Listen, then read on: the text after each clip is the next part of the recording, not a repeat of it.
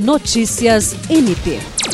O Ministério Público do Estado do Acre, representado pelo promotor de justiça Carlos Pescador, realizou uma visita ao Centro de Referência Especializada para a População em Situação de Rua, Centro Pop, e a nova sede da Central Integrada de Alternativas Penais nesta sexta-feira. A visita ao Centro Pop foi acompanhada por representantes do Núcleo de Apoio e Atendimento Psicossocial Natera, Tribunal de Justiça do Acre, Defensoria Pública do Estado do Acre e Secretaria Municipal de Saúde de Rio Branco.